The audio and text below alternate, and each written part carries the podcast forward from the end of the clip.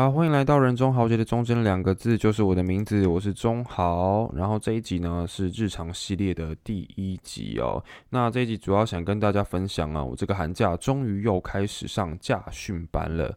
对，那为什么说又开始呢？因为去年寒假上了一个礼拜后就不上了。那原因我待会会跟大家说，诶，可能不会特别提到，但是过程中会讲到为什么就是。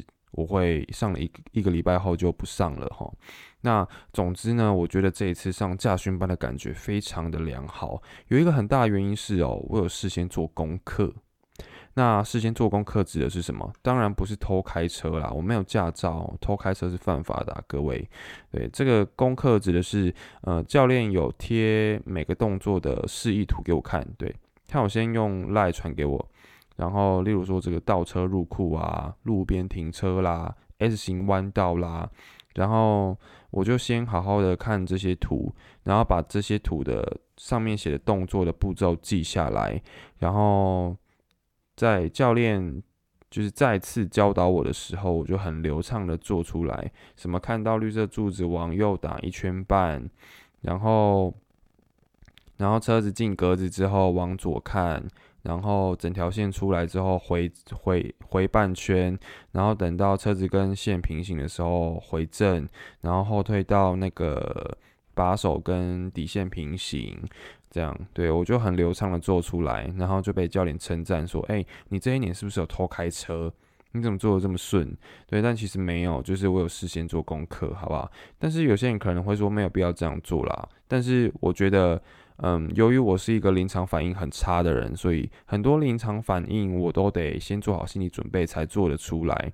对，所以先预习对我来说非常重要。那上课上了一周之后呢，我是很有自信可以考好路考的，因为我知道驾照考试要我们会的是什么。对，他就是要我们，反正我我就是不断的想象我在实际的道路上的状况。对，所以我大概知道说为什么我们要学这些东西。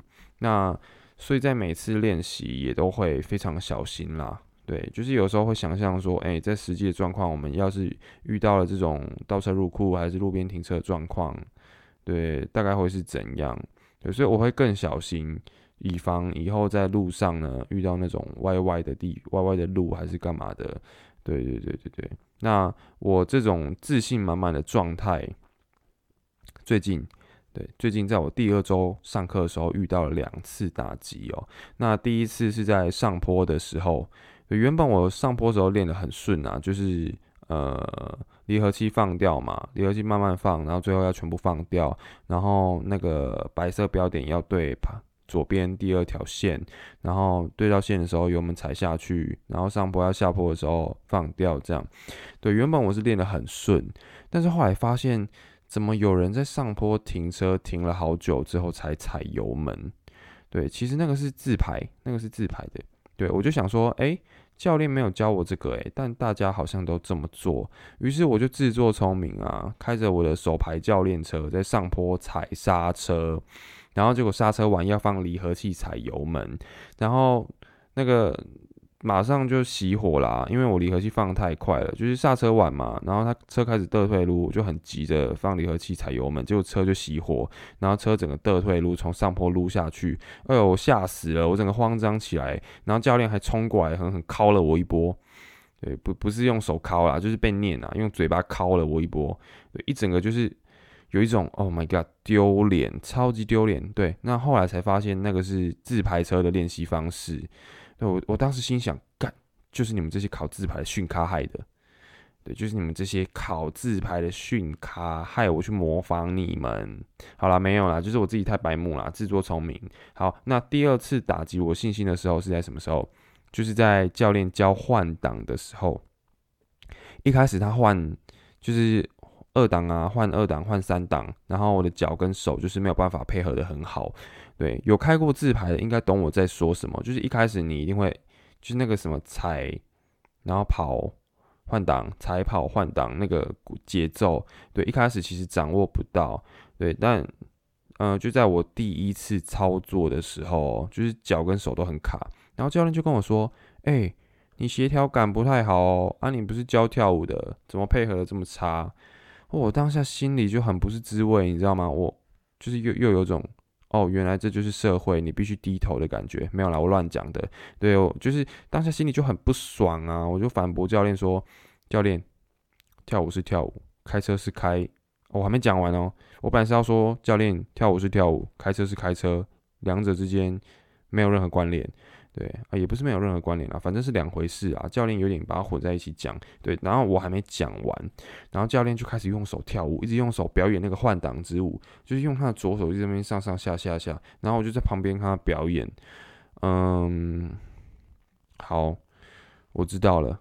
对我，我就看他表演这么卖力，我想多说什么，可能也就是引引起他更大的反弹，这样。所以我就嗯，好，我知道了，OK。对，我真的是想吐诶。对，身为教练，不是应该有耐心的教导我们吗？怎么会表现出如此急躁的神情呢？对，但是后来想想，OK 啦，就是可能你当教练也当好几十年了，你职业倦怠一下，好啦，就就职业倦怠，对，将心比心啦，好不好？哎呦，杂讯呢？好，对啊，将心比心啦，好不好？说不定等我当。等我当舞蹈老师当到四十岁的时候，我可能也会跟小朋友说：“哎呦，我看你在学校考试都考很好啊，啊，怎么连一个转手都没有办法理解？”对，哈，开玩笑的啊，两回事啊，两回事。我觉得教育还是不要这样子啦。你毕竟身为老师，你还是要有耐心的去教导。而且驾驾训班教练，我是不知道赚多少啦。不过我觉得你身为一个教育者，你必须要秉持着教育的初衷，好不好？你不是一个只领薪水的薪水小偷，OK？好，不过，嗯，当下我看到那个教练在跳换挡之舞的时候，我我真的是很想笑爆。对你，你想象一个平头的中年人，一边用手跳舞，一边点头，真的是超像当机的。在那瞬间，我整个气消，诶，整个气消，就是有一种哇，不管再怎么击败的人，他都是有可爱的一面。对，虽然坐在我旁边这位是一个老顽童，好不重要。对对，好了。不过我觉得这次学开车真的是下定决心要考了。上了一周的课之后，也开始做模拟试题了。所以相信这么认真的我，应该是可以一次过关啦。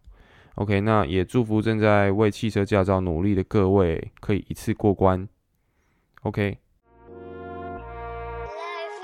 想去你在的地方，不管是否满城风雨，不管是冰天雪地还是遍地布满棕榈。现在就想要开始漫无目的之旅，几率是万分之一，也要和你相遇。想去你在的地方，不管是否相隔千里，不管你在的京都是不是在这一天里。假设你空间坐标没有 X Y 只有 Z，最高的地方我都踮起脚尖只为你。那年的夏天下了六月雪。好，那接下来呢，要跟大家补充一下，就是我们的 EP 十八被卫生影响的一周那一集哦。我觉得我那一集真的是讲的超级烂的，因为我那一集没有。没有设定防刚，就是有一点点为了更新而做的一集，所以我觉得我那一集真的是讲的很烂。然后当下喉咙又很干啊，然后精神状态又很不好，所以那一集真的是有一点鸡同鸭讲的感觉哦。不过我想跟大家说的是，《卫生》这部剧它带给我最大的共鸣，就是因为有一种。那种再努力也难以追赶上的差距哦，那会有共鸣，最主要是来自于我国中的一个经验哦，因为像是我国中的时候，我是一个小混混，我是一个配件，对，那就在我国三的时候，我下定决心要挽救我的课业，因为我觉得，嗯，可能我本身还是希望我自己有一个好的形象吧，所以我想要开始洗心革面，对于是，我就要去请我的班导救我啊，对，所所以，我国三的时候很努力在。很努力在念书啦，但是，嗯，后来还是在免试入学的时候被那个 PR 值啊狠狠的泼了冷水。对，就是大家的 PR 值都很好，因为大家可能国一、国二、国三就是都有很努力在念书，所以大家基本上都有不错的学校可以念。但是我的 PR 值超烂，我 PR 值大概只有四十三吧。对，也就是赢过了全校四十三 percent 的人而已。对，那我我我当时心里其实是很明白的，自己比其他人还要更晚起跑。其实我没有资格期待我可以有学校可以念。对，但是我当下心里还是会觉得说，哦，我明明熬了那么多个晚上，对，其实我国三花了很多时间把我的课业救起来哦，尤其是数学，熬了很多晚上在算数学，然后我明明牺牲了那么多午休，然后呃，班导就是会在午休的时候请我们做习题这样子，所以牺牲很多午休，然后明明也在运动会上啊，就是同学兴高采烈的帮选手加油的时候，我在旁边写数学讲义哦。那我当时心想，嗯，这是我应该的，就是国三才开始认真念书，怎么会有资格跟你们一起同乐？那看了看操场，笑着请关心我的同学们回到摇滚区，然后埋头继续完成数学习题哦。我觉得这个遭遇完全跟张克莱是一样的，因为张克莱也是因为，呃，他没有读大学嘛，所以他没有大学学历，然后再来就是别人有比他。更好的外语能力，他没有。对，那我的遭遇跟他是一样的，就是，呃，国三的时候，大家都已经有很好的校内成绩，然后大家也都，呃，模拟考也都考得还不错。对，那我是那一个，虽然现在还不错，但是以我过往的经历来说，真的赢不了别人的那一种。对，所以。当然，心里是会有一些无奈。那在美式入学放榜的那一天呢，就是身为班长的我啊，我直接念我的文章给大家看好了。不好意思，我跟大家坦诚，我现在在偷看我的文章。对我想要补充一些东西，但是我觉得好卡哦，所以我直接念我文章给大家听好了。嗯，好，放榜那一天，身为班长的我整理着同学们的免试资料，撑起僵硬的嘴角，看着已经有学校的同学，说道：“哎，真好啊。”恭喜你哎。啊，我没有叹气啦，我没有叹气，sorry，我的那个表达方式有点错误，我应该是说，哎呦，真好诶，恭喜，就是有一种开玩笑的口气啦，对，不过我当时心里其实是非常失落的哦，但是年少的我还是不能理解，人生永远是卫生这件事并不是结局。那说这部剧太过沉闷吗？我反而很享受每一个场景与对话。总感觉张克莱身上有我的影子，我身上也有张克莱的影子。炎炎夏日，蝉鸣响彻。还记得那年的机测是最后一届，而我而我最终还是没有考上我心目中的理想学校。放榜那天，我看着荧幕，不自觉的热泪盈眶。突然安静的空气让母亲发觉我的不对劲，然后当她靠近起身，我的眼泪瞬间溃堤。我用含糊不清的咬字说：“为什么？为什么我都那么努力了？为什么？”但现实是如此的残酷，在你看似充满希望之际，又把你从天堂打回平地。正因为现实是如此残酷，我们才更需要不断的、不断地披荆斩棘，直至进入暴风圈的中心。这回忆太深刻。尤其看了卫生后，更是历历在目。我仿佛被当年的我醍醐灌顶，因为在那之后，好像再也没有这么认真地吃苦过。工作的卫生、课业的卫生、情感的卫生，凡事永远都是卫生。正如繁琐又漫长的人生，在呼吸停止之前，我们仍需前进，我们仍需拖着沉重的躯体，坚强的迈开步伐。OK，好了，这个就是我看卫生的心得啦。我算是，嗯，上一次的节目没有跟大家讲的很清楚哦。那我在我的文青版上面有分享一篇卫生未完之举的这篇文章。